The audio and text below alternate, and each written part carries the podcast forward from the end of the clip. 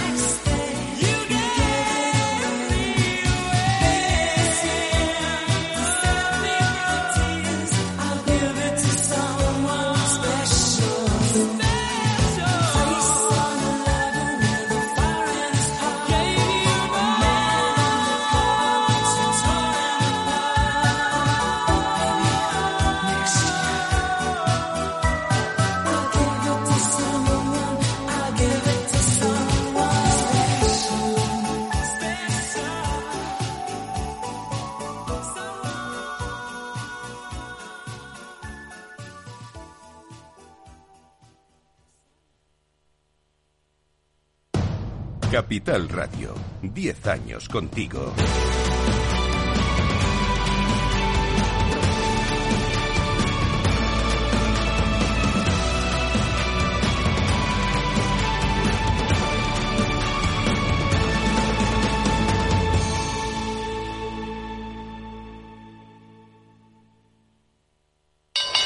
Inversor, compra acciones de bolsa. IBEX, DAX, Dow Jones y muchos más. Invierte en acciones y ETF sin comisiones hasta 100.000 euros al mes con XTB. Abre tu cuenta 100% online en solo 5 minutos. Un broker, muchas posibilidades. XTB.com. A partir de 100.000 euros al mes, comisión del 0,2%, mínimo 10 euros. Invertir implica riesgos.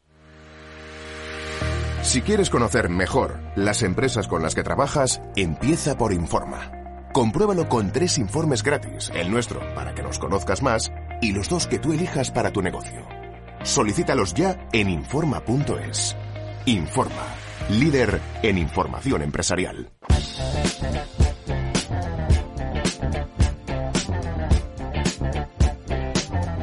En Capital Radio, After Work, con Eduardo Castillo.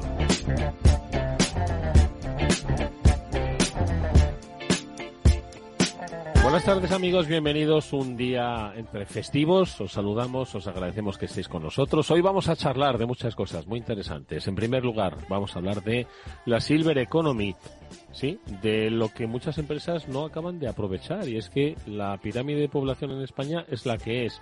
Bueno, pues con un experto, con Juan Carlos Alcaide, que es eh, uno de los eh, mayores expertos que hay en economía silver. Vamos a hablar sobre lo que se está perdiendo las empresas y sobre todo cómo la sociedad debe entender este área eh, demográfica. Bueno, pues eh, en primer lugar hablaremos con él. Y luego, en solitario, en esta ocasión, tendremos una charla seguro que interesantísima con Víctor Magariño. Tenemos a Julián de Cabo Fuera.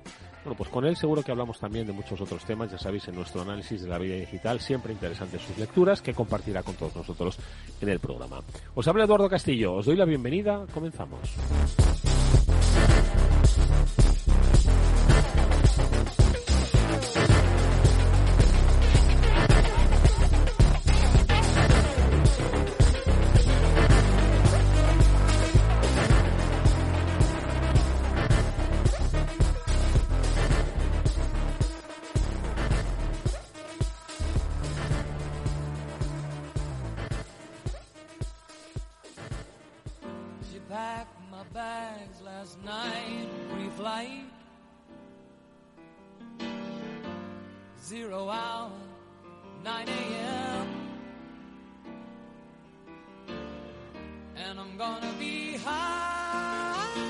Estás escuchando After Work con Eduardo Castillo.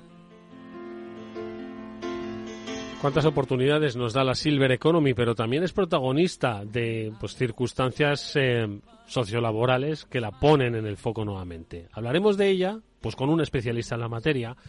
Ya tuvimos la oportunidad de conocer el trabajo que hacía Juan Carlos Alcaides, CEO y fundador de Silver Economy Company, porque es un sector apasionante. Bueno, más de 50 lo podemos situar ahí, ¿no? Pero son más de 50, 55, 60 y más allá. Juan Carlos, ¿qué tal? Buenas tardes, ¿cómo estás?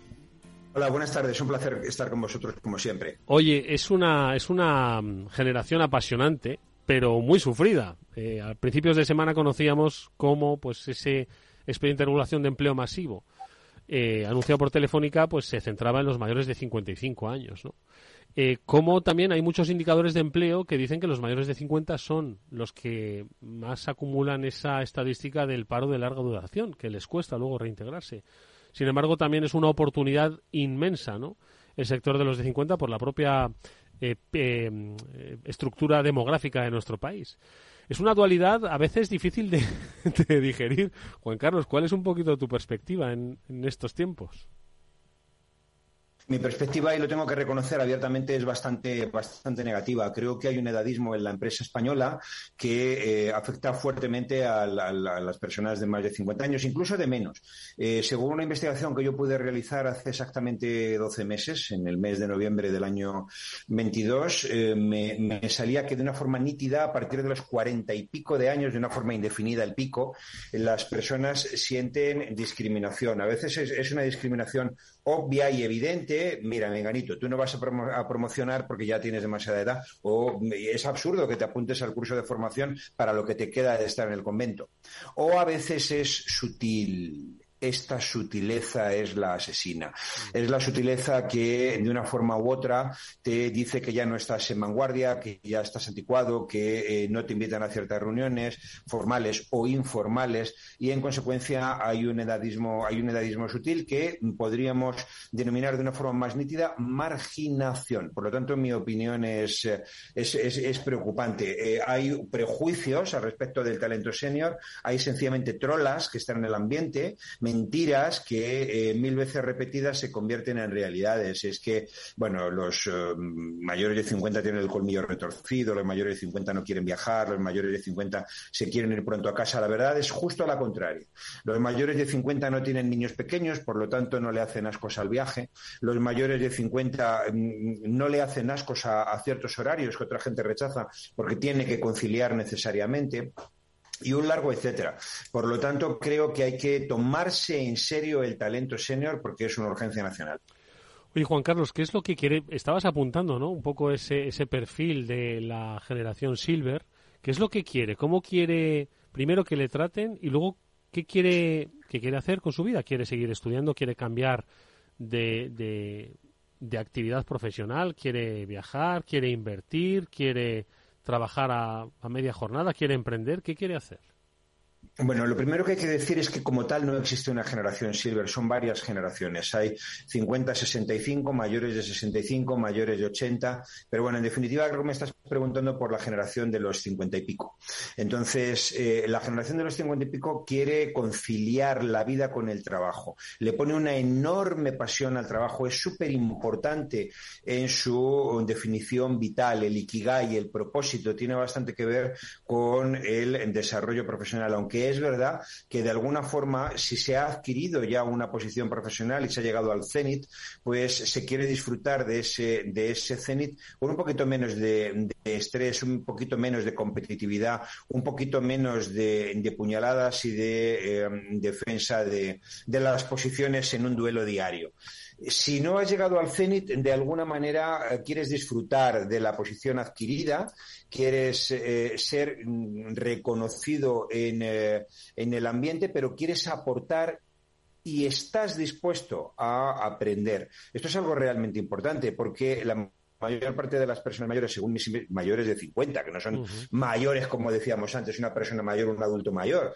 es una persona que sigue llevando deportivas, que sigue haciendo deporte, montando en bicicleta, bailando y disfrutando de la vida. O sea que es una ridiculez hablar de estas personas como personas caducas o personas mayores. Quieren conciliar, están dispuestos a modelos de colaboración flexible con, las empresas quieren aportar y quieren aprender de sus compañeros más jóvenes, reconociendo que eh, no siempre están al cabo de la calle de las últimas tecnologías, pero sobre todo quiere que se le reconozca un bagaje, el bagaje del aprendizaje.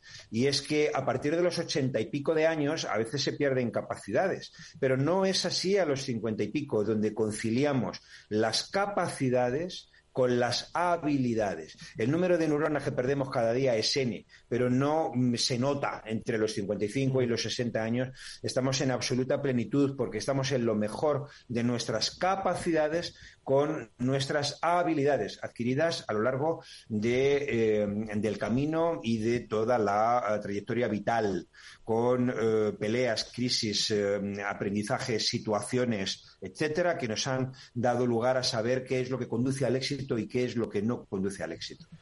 Oye, Juan Carlos, apuntabas antes a que hay que lo que es el, talento senior o la silver economy no es una como tal, que hay, pues oye, hay intergeneracionalidad, vamos a llamarlo así, 50, 65, más de 80. Eso significa que entiendo que las empresas que se dirigen hacia este público deben entender que no es lo mismo dirigirse hacia una persona de 55 que hacia una persona de 79 o de 82. Es decir, son mayores, pero los productos, el lenguaje comunicativo, los propios objetivos tienen que ser diferentes. Entiendo que deben entender que no es lo mismo uno de 50 que uno de 66. O uno de 55 que uno de 66. Tú entiendes bien. no porque me esté aproximando, ¿eh? me queda mucho todavía. Eh, pero las empresas no. Lo cierto y real es que en algunos países, en los propios Estados Unidos, donde eh, digamos que, de alguna forma a veces el, mercado eh, nos puede llevar la delantera en algunas cosas, está de moda hablar del concepto silver to silver. El silver to silver suele ser o puede ser un emprendedor que emprende para atender con productos y servicios para silver y también está el silver to silver que consiste en poner en experiencia de cliente, en la caja registradora, en la gasolinera o algunas personas que, eh, que, tienen cierta edad y que les permite conectar con personas que también tienen esa edad. Entonces, esto es realmente interesante, lo vemos en Alemania, etcétera. De hecho, hay un concepto que se ha utilizado en otros contextos que es el mini job. En Europa, en la Europa del Norte, a veces existe el mini job para que eh, personas mayores se sientan realizadas y no pierdan del todo la conexión con el mundo profesional y sientan un propósito de vida y en otras ocasiones y por desgracia lo hacen para complementar la pensión porque eh, a veces criticamos mucho nuestro país y nuestro Estado y nuestro modelo de bienestar, pero lo cierto es que el sistema de pensiones que tenemos en España es más benefactor y protector que el que existe en otros países, a causa de lo cual muchas veces eh, personas muy mayores tienen que mantenerse en activo. Oye, me, ha resultado súper interesante este silver to silver, ¿no? Como en España hemos tenido de alguna forma pues movimientos, ¿no? Eh, eh, generacionales sobre, por ejemplo, la relación de, los mayores o los senior con las nuevas tecnologías. Decían, oye, soy mayor, no idiota, ¿no? Entonces, eh, creo que es una, una oportunidad interesantísima, no solo laboral, sino también un poco para de alguna forma acercar en esos lenguajes. No significa que al viejo le atienda el viejo, ojo, eh, que seguro que hay alguno en Twitter que lo diría, y ah, eso también es discriminatorio, pero sí que al final la empatía generacional yo creo que también puede ayudar, y sobre todo en estos tiempos de, de, digamos, eh, zozobra tecnológica para muchos de ellos. Existe la, empatía generacional, eh, hay que buscarla pero no exigirla, es decir, es, es, cierto que a veces jóvenes se entienden mejor con jóvenes en la experiencia de cliente y mayores entienden con mayores. Soy un firme partidario de lo intergeneracional. A veces he participado en proyectos en empresas que me han contratado, un proyecto de experiencia de cliente mayor, cosas por el estilo, y se pone de manifiesto que cuando hay cerebros de veintitantos, cerebros de treinta y tantos, cuarenta y tantos y cincuenta y tantos, eh, las, las ideas fluyen, suman, confluyen, se mezclan, y esto es absolutamente maravilloso porque se mezcla la ¿por qué no decirlo?, la ingenuidad, pero la frescura y el conocimiento tecnológico de los más eh, eh, inexpertos con la experiencia, el bagaje y la mochila que decía antes de los que tienen más edad. Por lo tanto, hay que defender la intergeneracionalidad. Me encanta ese concepto de soy mayor pero no idiota. Yo quiero decir que si estamos utilizando ChatGPT es porque hay inteligencia artificial. Si hay inteligencia artificial es porque hay algunas personas que ahora tienen setenta y pico de años que empezaron a poner los pinitos de la inteligencia artificial. Estamos todos utilizando herramientas de Microsoft porque un señor que se llama Bill Gates, que tiene ahora rozando los 70, pues hizo lo que hizo y etcétera.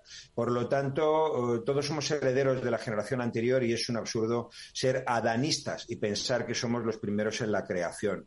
El, eh, el concepto de brecha tecnológica es muy importante. En España existe. Es a partir de los setenta y pico años cuando podemos encontrar que eh, hay diferencias estadísticamente significativas entre los usuarios de WhatsApp, del email y de, y de la compra online y etcétera, mm. pero hasta los setenta y pico de años los eh, españoles y las españolas están, y muy acelerado por la pandemia, están utilizando el smartphone como vehículo para comunicarse con sus nietos, con sus amigos, para chatear, para compartir fotos, para compartir contenidos no siempre legales porque eh, los mayores se las saben todas para descargarse películas, para descargarse canciones, para descargarse libros, PDFs y etcétera. Por lo tanto, no caigamos en ridiculeces eh, basadas en prejuicios y en estupideces no contrastadas por la estadística. La estadística nos dice que hay mayores en, zonas rurales más que en urbanas eh, y, etcétera, que efectivamente se apañan mal con la tecnología. La realidad empírica es que por debajo de los setenta y pico de años, la mayor parte de las personas ya somos físicos y digitales. Somos híbridos. Juan Carlos, eh, hablábamos de los silver to silver y vamos a hablar del, no sé, el concepto no sé si existe, pero me lo acabo de inventar, younger to silver, es decir, esas empresas que podrían aprovechar este segmento, pero no lo están haciendo, o porque no lo saben, o porque no se atreven, o porque creen que no podrían, o porque no lo saben identificar, que se están perdiendo y podrían dirigirse hacia ellas, hacia los que tienen X años y a los que tienen X años más uno. Por supuesto. El. Em, análisis del comportamiento del consumidor español nos dice que el eh, consumidor de 50 a 65 años es el más interesante en términos de capacidad de compra.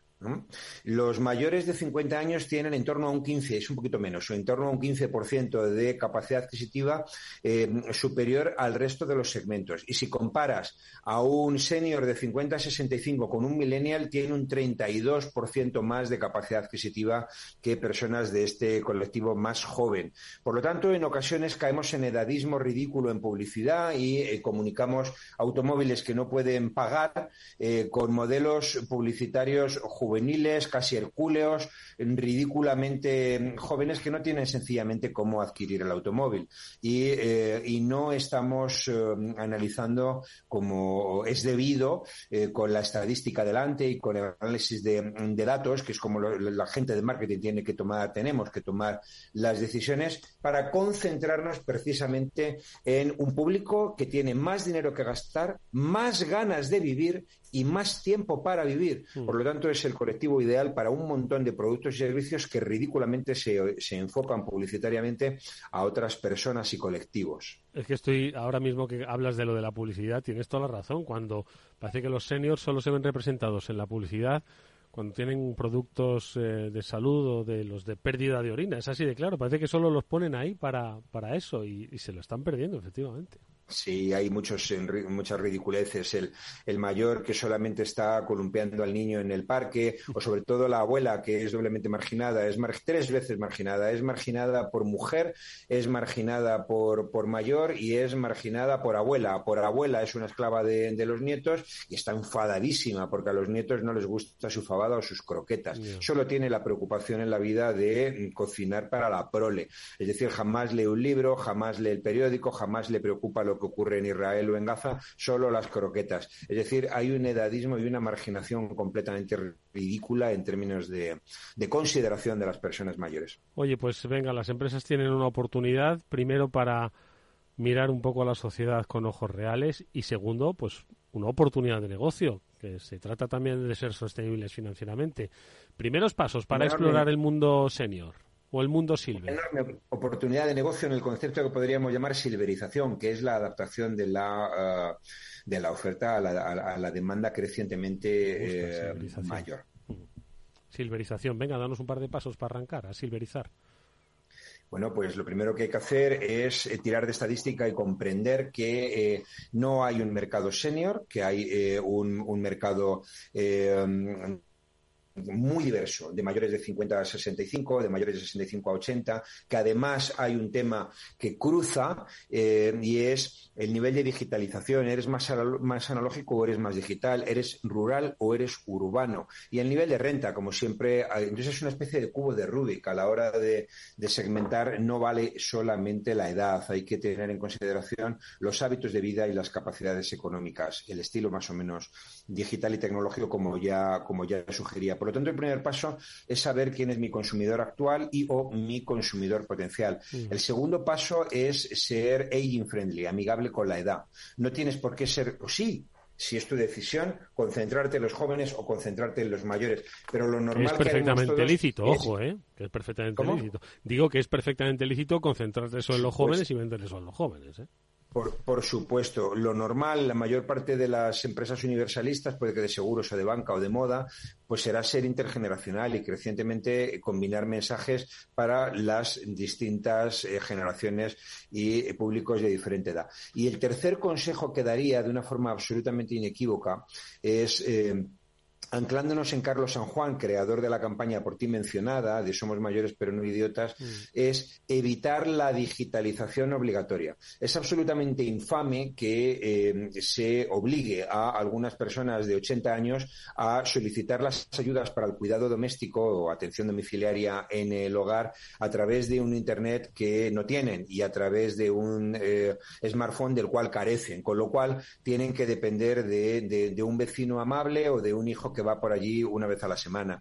Entonces, la digitalización forzosa es absolutamente terrible en términos del el efecto que tiene en la experiencia de, de cliente mayor y simplemente en la percepción psicológica de que ya me han sacado del mundo. Mi mundo ya no es este, yo ya no pertenezco a este mundo, estoy empezando a estar en otro mundo, en el otro mundo.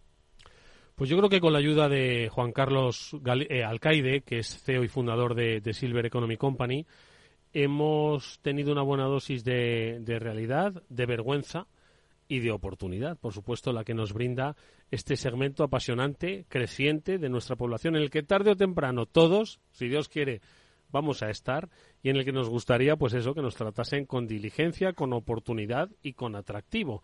Es la propuesta que nos hace desde su experiencia. Nos ha gustado mucho, tomamos el guante. Vamos a ver quién silveriza la economía y sobre todo las eh, oportunidades de empresa. E iremos tomando buena nota. Juan Carlos, como siempre, muchas gracias. Ha sido un placer escucharte. Un placer como siempre. Gracias por todo y hasta luego. Hasta pronto.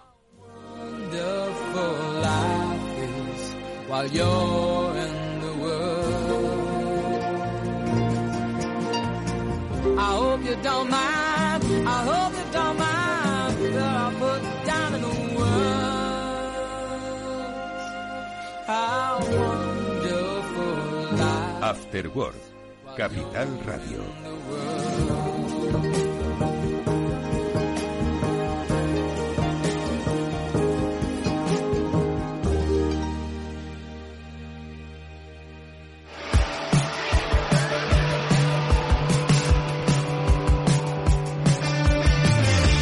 Después del trabajo, After Work, con Eduardo Castillo, Capital Radio.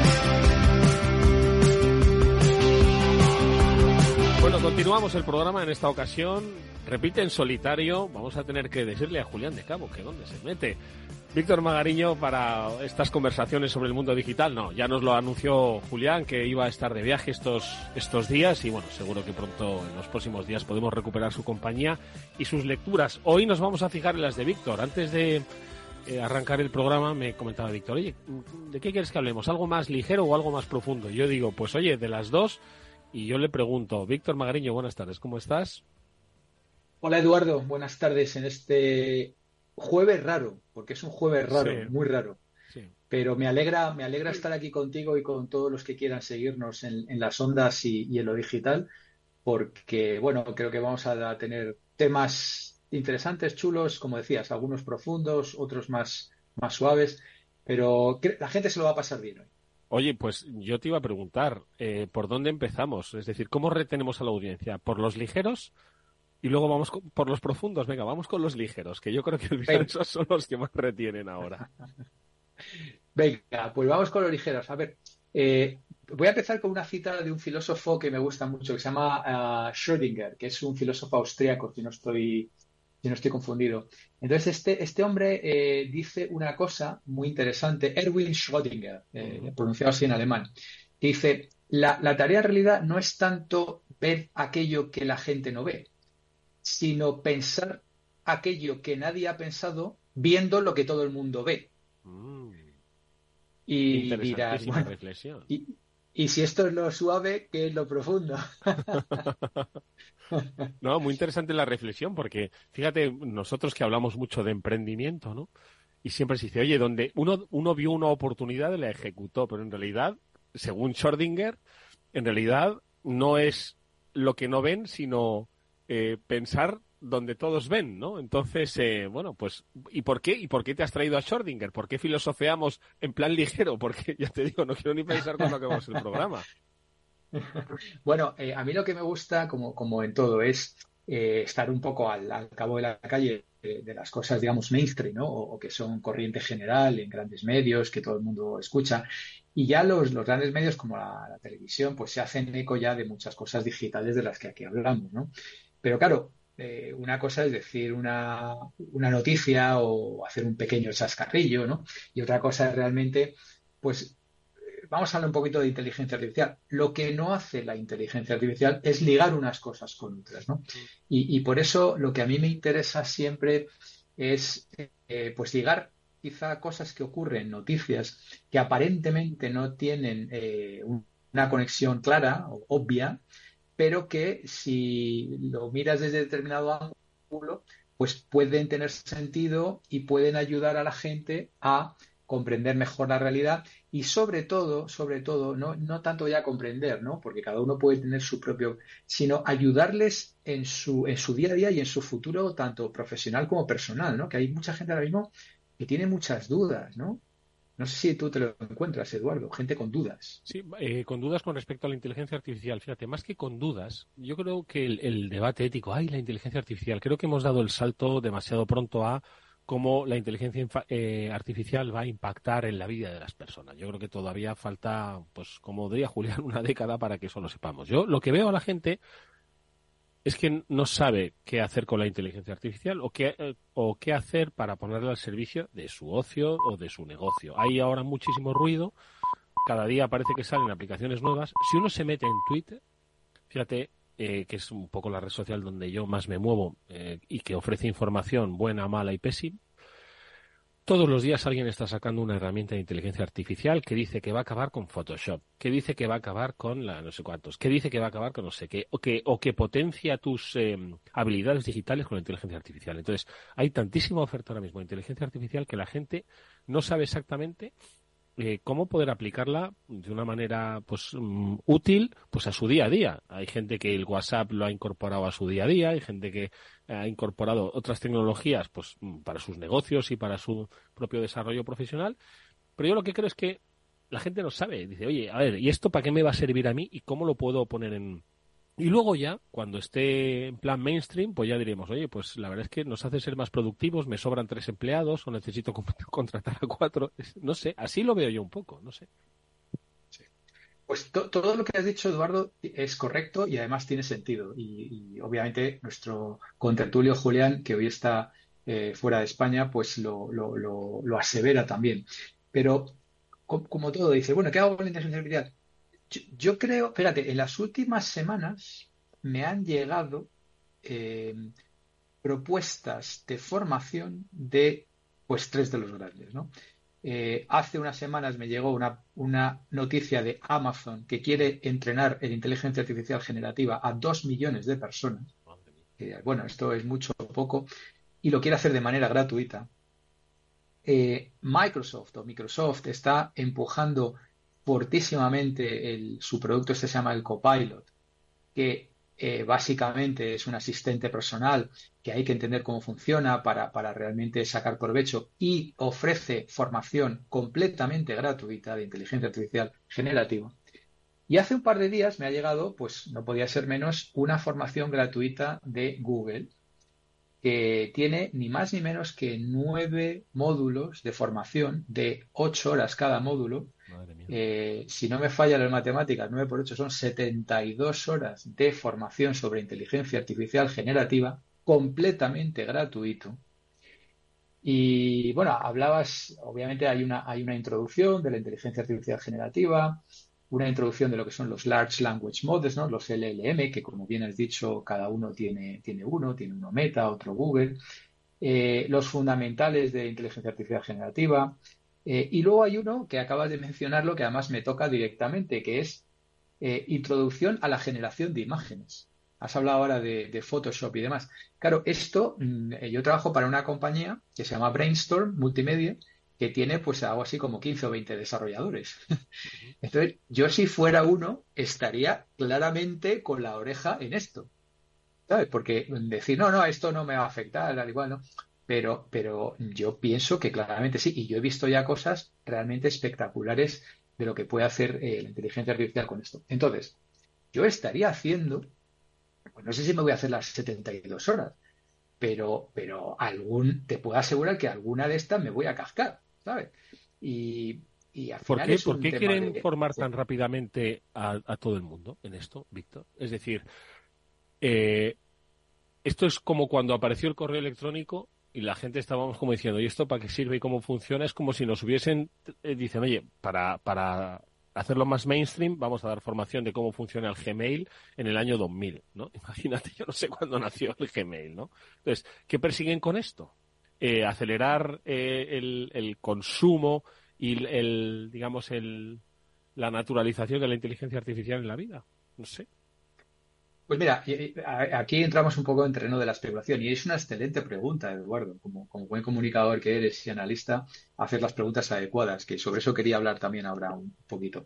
Pero yo creo, creo que eh, primero hay una necesidad de profesionales, con lo cual si yo entreno gente que ni se planteaba hacer esto y volvemos otra vez al tema, no hace falta una formación específica, ni, ni saber codificar, ni nada de esto. O sea, cualquiera, cualquiera con, dos dedos de frente puede hacer una formación de estas. Entonces, como hacen falta profesionales que por lo menos, ya no te digo que sean expertos, por lo menos entiendan cómo funciona esto y en un momento dado sean capaces de lo que tú acabas de preguntar, de aplicar esto a la vida de las personas y sobre todo en el caso de los negocios, a solucionar problemas de negocio. Es que el tema de la tecnología, la tecnología no es la tecnología, la tecnología está ahí. El tema es cómo utilizo la tecnología para resolver problemas. Y ahí es donde mucha gente ya empieza a, dudar.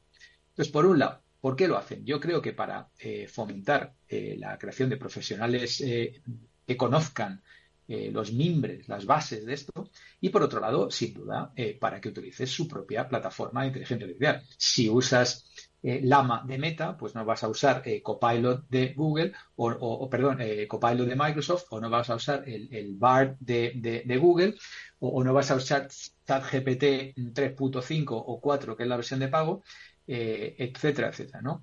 Entonces, yo creo que todos se están espabilando, todas las grandes, fijaros, o sea, hemos, tocado las tres grandes, o sea, ya más no hay, las cuatro. Entonces, se están espabilando por un lado para generar un pool, una, una, una piscina, una, una base de, gente que más o menos entienda esto, fíjate, estamos hablando de, Amazon 2 millones. Bueno, pues obviamente es una gota en el océano de, todos los profesionales. Pero, eh, por un lado eso y por otro lado, eh, que estén eh, familiarizados con su propia plataforma. Como tú bien has dicho, todos, todos los grandes tienen ya mm. La verdad es que el tema, sin duda alguna, yo creo que todavía está por escribirse. Eh, y veremos un poco el próximo año. El, año pasado, yo no sé, la verdad es que yo tengo poca memoria, ¿no? Pero el año pasado no estábamos hablando de ChatGPT, empezamos a hablar de ChatGPT a principios de este año que está ahora a punto de, terminar. Sin duda alguna, el próximo año seguiremos hablando ¿no? de ese desarrollo de inteligencia artificial y de, y de los impactos un poco que, va a tener. El otro día leía un, un, un informe sobre sigue siendo, o sea, de momento he leído informes más favorables hacia la potenciación del empleo que hacia la destrucción del empleo de la, de la inteligencia artificial. O sea, todavía no, no, no, no hay, ¿cómo eran los, los lunitas, no? Eran estos que, que, que, iban, ¿no? Que iban en contra de las, de, las, de las máquinas, ¿no? Todavía no hay, no hay un, un, un ludotismo eh, frente a la inteligencia artificial, pero bueno, no lo sé. Pero bueno, más cosas, Víctor. Bueno, eh, esto yo quería ligarlo porque ha sido otra cosa que ha hecho mucho ruido esta semana, que yo creo que aprovecha, bueno, no sé si aquí en España la semana de, las fiestas, que es, eh, seguro que lo has escuchado y todos los oyentes lo, han escuchado, que es el tema del informe PISA. Sí. Que ha salido pues, pues como muy pisado, porque porque realmente eh, es preocupante, ¿no? Mm. Eh, yo creo que todo el mundo lo ha escuchado, pero bueno, eh, es un informe que se hace a 700.000 alumnos europeos y que son de alrededor de 15 años, ¿no? Y, mm. y entonces lo que hacen es, pues les, les pasan una serie de test para ver sus habilidades comprensivo-lectoras y sus habilidades matemáticas, ¿vale? Y ha salido pues fatal, horrible, ¿sabes? Mm. y en concreto España ha salido, bueno, pues a, a los pies de los caballos, ¿no? Y entonces yo me planteo lo siguiente, y, no es la primera vez que hablamos de esto, ¿no? Y, aquí sí que diverjo un poco de, Julián, ¿no? A veces me has escuchado, ¿no? Porque es que eh, dice, es que no tienen compresión lectora y matemáticas. Y, yo voy un paso más allá, digo, a ver, compresión lectora. Nosotros venimos de donde venimos, ¿no? Somos, mm. eh, yo fui a EGB, ¿no? Como decía, como dice el grupo ese que anda por ahí, ¿no? Yo fui a EGB. Y, bueno, pues tenemos lo que tenemos y más o menos nos fue razonablemente bien y había una cierta exigencia de rigor, mm. etcétera, ¿no? Pero es que ahora mismo, eh, ¿cuánta gente conoces tú que se pone a escribir cosas largas que requieran una comprensión mm. profunda? Mm. ¿Y cuánta gente piensas que te la... Estoy hablando sobre todo de las generaciones nuevas. ¿Cuánta gente piensas que se lee cosas largas? Yo hay, hay, una cosa que en mis clases que ya he ido claramente quitándole preponencia, que son los trabajos escritos. Mm. Sin embargo, le doy absoluta preponderancia a las presentaciones en directo. ¿Vale? O sea, hay una cosa que quizás se le está olvidando al informe PISA, que es las habilidades de comunicación. Y se lo digo a un comunicador excelente y nato como eres tú, Eduardo. Eh, esto no sé si lo testean o no, pero yo te puedo asegurar, por ejemplo, que mis alumnos norteamericanos, que tengo un montón, pues presentan 100 veces mejor que mis alumnos de otras nacionalidades, por ejemplo. Y quiere decir, pues que, algo, algo ahí funciona y algo hace clic. Y, yo hace mucho tiempo que le doy muchísima preponderancia a una habilidad que es la habilidad comunicativa. Por otro lado, a ver, el tema de las matemáticas, aquí alguno va a decir, Joder, es que Magariño va a decir que las matemáticas no pesan, no son importantes. A ver, yo nunca he sido una estrella matemática, ¿vale? Sin embargo, me ha ido razonablemente bien en la vida, ¿vale? He llegado a ser, pues, directivo potente en Google, ni más ni menos. Y, no soy una estrella de las matemáticas. Sí, te entiendo. Y, no me ha ido mal. Sinceramente, Eduardo, no me ha ido mal. Y hoy en día, pues, eh, he trabajado en ventas muchísimos años, con, todos los cálculos que hay que hacer de descuentos, de tal, de no sé qué. Mm. he, hecho 200.000 millones de previsiones de ventas con, con factores y tal. Eh, y he calculado proyecciones y crecimientos año a año y tal. Vale, alguno dirá, bueno, pero es que eso es la matemática de andar con las y tal. Bueno, pues es que a lo mejor con eso vale, ¿sabes lo que te quiero decir? O sea, no quiero que quede aquí que no, pero... que las matemáticas no. Te entiendo, eh, te entiendo porque el enfoque del informe PISA, efectivamente, da eh, muchísima importancia yo, vamos a ver, lo voy a simplificar, ¿eh? ni, ni, me lo he leído ni, ni, ni, conozco las particularidades del informe PISA, ¿no? Más allá de los titulares que salen, ¿no? Pero efectivamente dice, oye, hay dos cosas en las que se miden y que son la comprensión lectora, ¿no? Y luego el análisis matemático, o la, la, las matemáticas, ¿no? Entonces, o sea, efectivamente son, son, son, son importantes. Yo tampoco era un dechado de las matemáticas. Yo no sé si haber sido un genio de las matemáticas me habría situado en otra posición, no sé, cultural, social o económica. Lo ignoro, ¿no? Pero, pero es cierto que, que, supongo que hay que tener un, efectivamente un equilibrio, ¿no? Si no, tú lo has dicho, ¿no? Las habilidades comunicativas, las soft skills, ¿no? Que durante tantos años, pues, se han estado potenciando como, como claves, ¿no? Pues para un mundo interrelacionado, para un mundo que cada vez mm, requiere más agilidad, más rapidez, etcétera, etcétera. Pues, pues también, pero es que no lo sé. Es que yo no sé qué es más importante ahora. Es que no lo sé. A ver, Víctor. Pues mira, eh, esto me llega al tercer tema, que no es una noticia, sino simplemente es un, proceso en el que yo me he involucrado porque, básicamente porque me apetecía, ¿vale? Yo hago pues muy poquitas cosas, lo que se llama pro bono. ¿no? Una de ellas, por cierto, es aparecer en este programa porque me encanta y me lo paso fenomenal. Y, a nosotros más nos gusta todavía. Y con Julián. Pero, pero obviamente cuando, cuando llevas el ritmo y, manejas lo que manejas y te vas a puerta ajena y das clase en cuatro universidades y además tienes tu pequeño negocio de marketing digital, pues, pues la verdad que vas como vas y te da tiempo de mirar. Pero me, he involucrado en un proceso de mentoría eh, pro bono, eh, en este caso, y eh, de mi escuela donde yo hice la carrera, ¿no? El, que es el CEU San Pablo.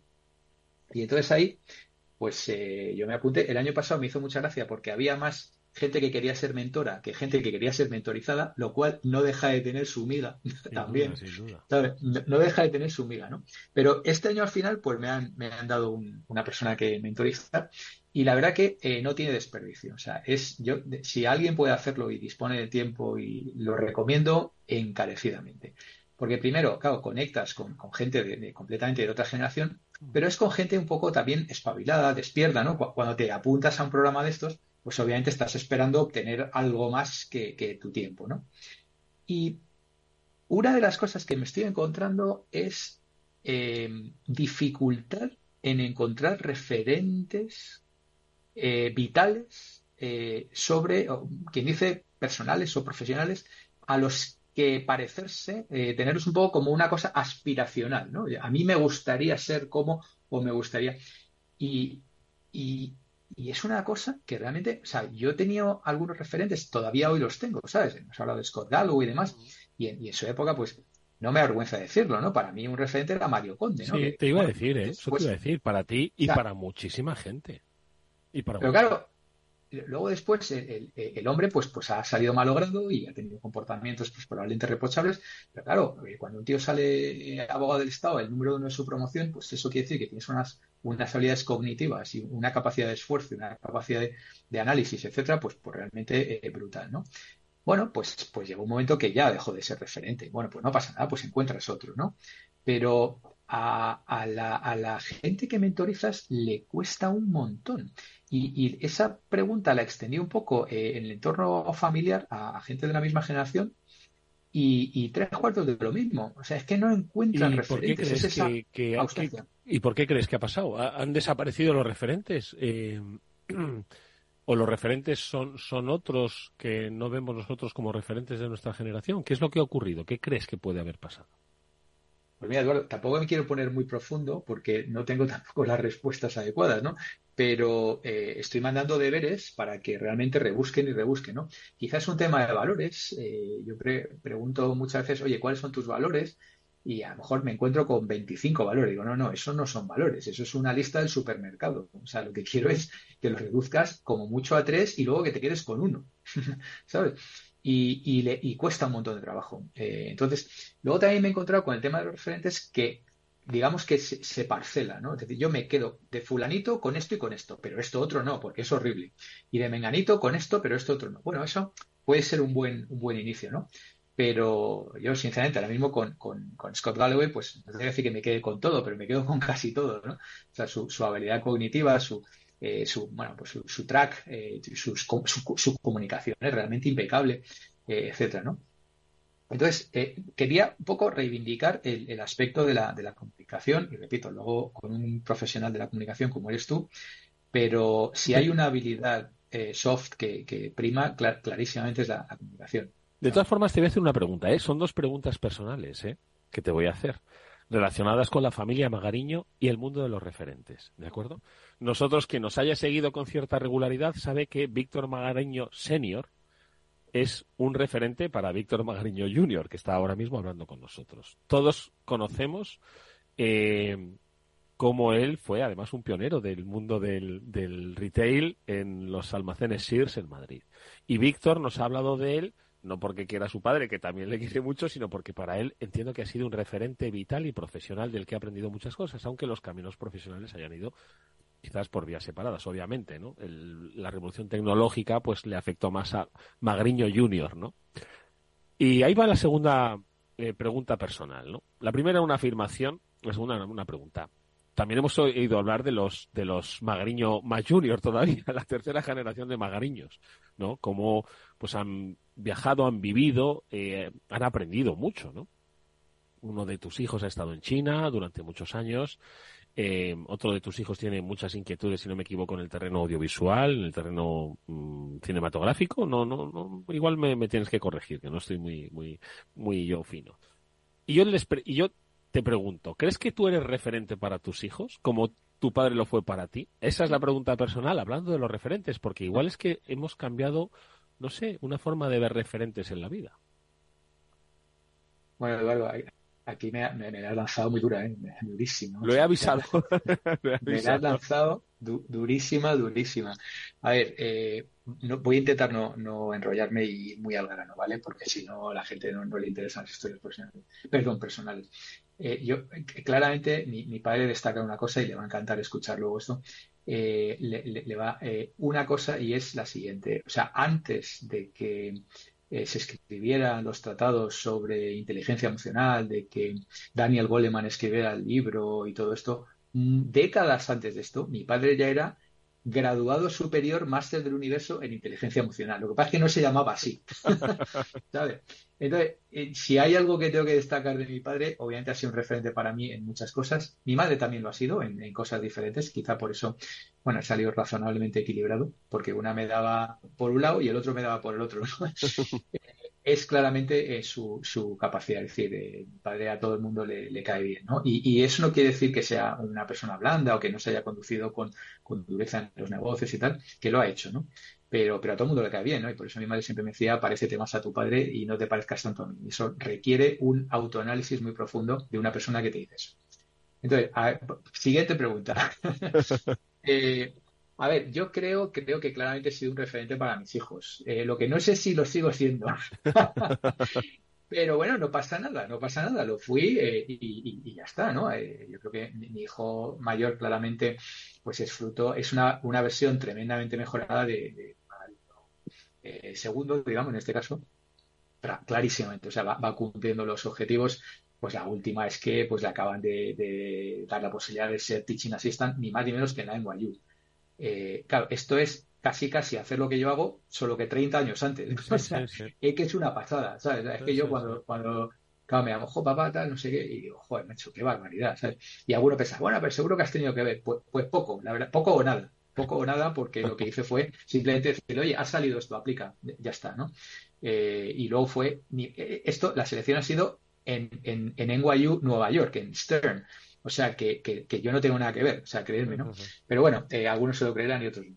El caso es que, y luego mi hijo pequeño, que lo has mencionado también, pues quiero pensar que también fui referente con él, quiero intentar seguir siéndolo, pero tiene una cosa muy, muy importante y es que comunica muy bien con sus imágenes. Y igual no es el tipo más avezado matemático y tampoco tiene quizá la comprensión lectora más avanzada del planeta, pero comunica de una manera increíble con mm. lo que hace. Y yo creo que le va a ir muy bien, sinceramente. Y por eso estoy muy tranquilo porque cada uno tiene lo que tiene y, él tiene eh, la habilidad de emocionar con sus historias, ¿no? Y creo que hará cosas interesantes. Así que bueno, eh, no sé si he puesto un... Hombre, sin lugar a dudas, sin lugar a dudas que ha sido un referente. Eso, por supuesto. Pero yo fíjate, más que obviamente, ¿no? Ellos han aprendido y parte de, Víctor Magariño, segunda generación, llevan y mucho, como nos has destacado, y por supuesto de la madre de, de estos, de esta, de esta tercera generación de Magariños. Pero eh, tú les eh, claro, es que no es lo mismo. Un padre no sé si puede ser mentor, ¿no? Pero, pero claro, es que tú les le, tratarías de mentorizarles, es decir, los jóvenes de hoy eh, tendrían, querrían tener un mentor, no ya digo todos, solo tus hijos, porque tú has hablado que hay más mentorizados que mentís, ¿no? O sea, que hay que, perdón, hay más mentores que mentís, ¿no? entonces, claro, es muy, muy, muy significativo que, que no quieran o necesiten o entiendan la figura del, mentor, del referente, no lo sé. Sí, eh, a ver, yo creo que es complicado, es complicado. Eh, eh, precisamente estos días lo hablábamos, ¿no? Porque la verdad que tengo una mentí que me ha tocado que es una joya, es una niña encantadora y tiene todos los miembros para, para, para, llegar a hacer cosas interesantes e importantes. Y yo simplemente estoy, bueno, pues ayudándola y, y, la verdad que eh, las sesiones, ella me dice que, lo disfruta un montón, yo también, o sea, que, que están yendo muy bien y esperemos culminar el proceso pues satisfactoriamente. Pero hay un, hay un tema que de nuevo quiero ligar con la inteligencia artificial. Pues venga, que va a, ser, va a, ser, nuestro último tema, ¿eh? que se nos, se nos ha ido un poco. Pues, pues, pues muy rápido. Mira, eh, eh, parece que un mentor lo que tiene que hacer es pues, dar muchos consejos y, hablar mucho y contar sus historias y tal. Y una parte de eso es cierta, pero hay una cosa muy importante que yo llevo muchísimos años diciéndolo en las aulas, muchísimos, décadas, que es el profesor, el mentor, no tiene las respuestas adecuadas. No, no las tiene. Lo que sí que debe ayudar es hacer las preguntas adecuadas. Eso sí, entonces yo, yo pregunto mucho eh, cuáles son tus valores, qué te interesa, cuáles son tus fortalezas, tú qué piensas de esto, tal, tal, tal, y, muchísimas cosas más, ¿no? ¿Y, y, dónde, ¿Y dónde está la ligación con la inteligencia artificial? Pues muy sencillo. La inteligencia artificial es la misma para todos, pero lo que no es lo mismo es el prompt, es decir, lo que le dices hmm. a la inteligencia artificial para que te dé las respuestas correctas. la, es como comprensión de, la, inteligencia artificial. Lo de toda la vida llevado al mundo de la inteligencia artificial, o sea, es que no cambia. Es lo mismo. Mm. Hazle un buen prompt, dile quién eres, dile qué tal, y, obtendrás buenas respuestas. dale prompts eh, eh, vacíos o baratos y, no te dará buenas respuestas, ¿sabes? Con lo cual, me, ha gustado esto porque ahora mismo eh, toda la formación que va esto es en hacer buenos prompts, en decir exactamente quién eres, en qué situación, cómo te tiene que decir, mm. cómo repreguntas, todo esto. ¿no? Pues bueno, eso fíjate que dices y ya con esto yo creo que invitamos a nuestros oyentes a que lo hagan, a que jueguen, porque yo creo que todavía debe ser un juego para muchos, ¿no? Y es que eh, si se meten en cualquiera de las que has mencionado, de las cuatro grandes, ¿no?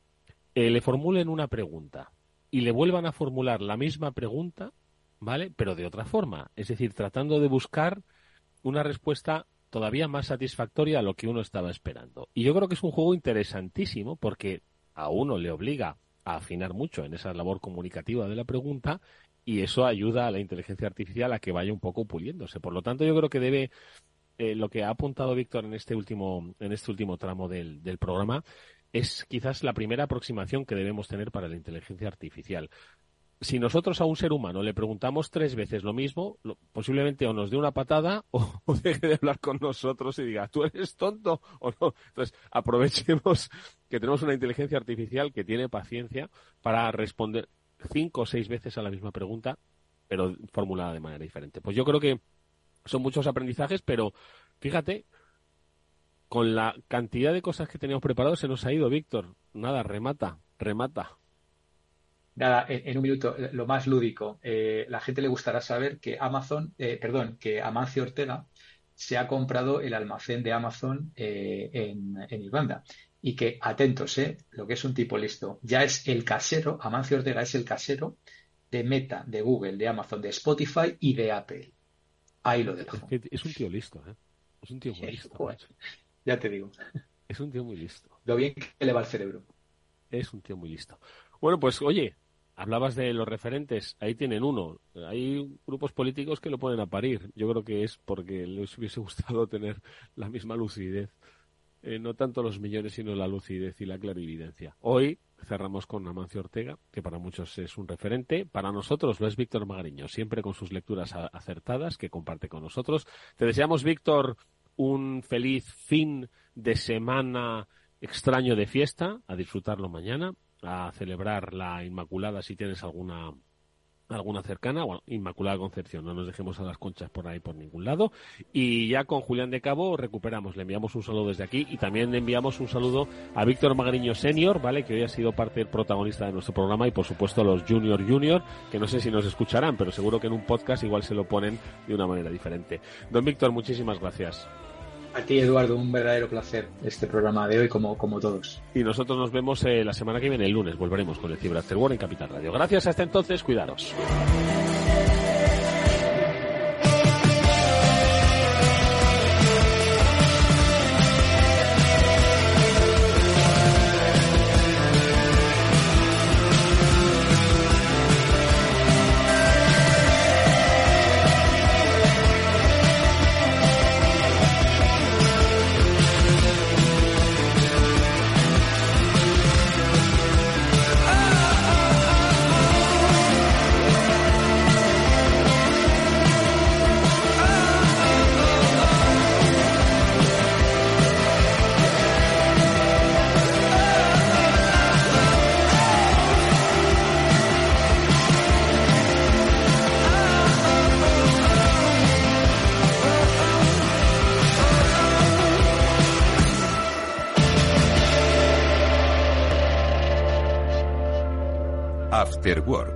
Con Eduardo Castillo.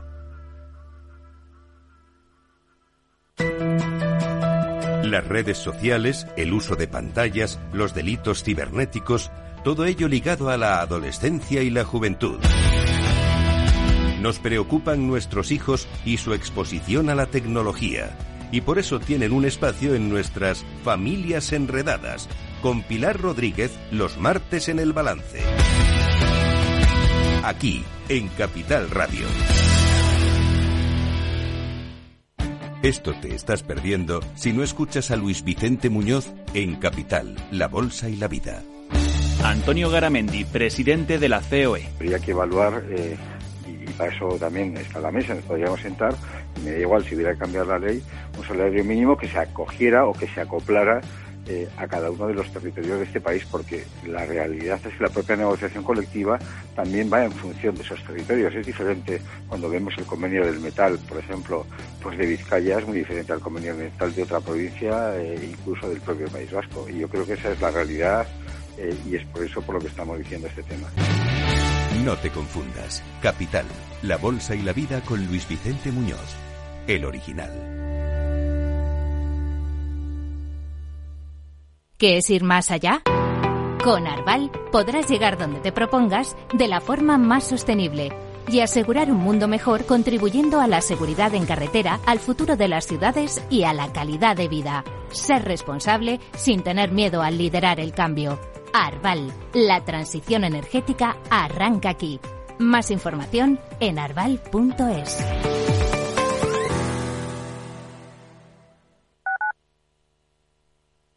Capital Radio, Madrid, 103.2. Esto te estás perdiendo si no escuchas a Rocío Arbiza en Mercado Abierto. Eduardo Martínez, cofundador de la FinTech Tokio.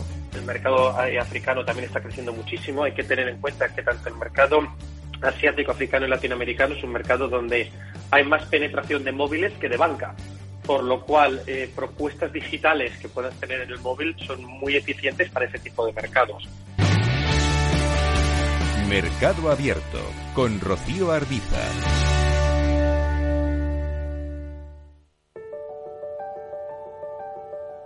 Capital Radio lanza el nuevo formato de Cripto Capital, todos los lunes a las 3 de la tarde con el maestro de trading algorítmico Carlos Puch Sajibela. Lo que nadie te cuenta, escúchalo en Cripto Capital.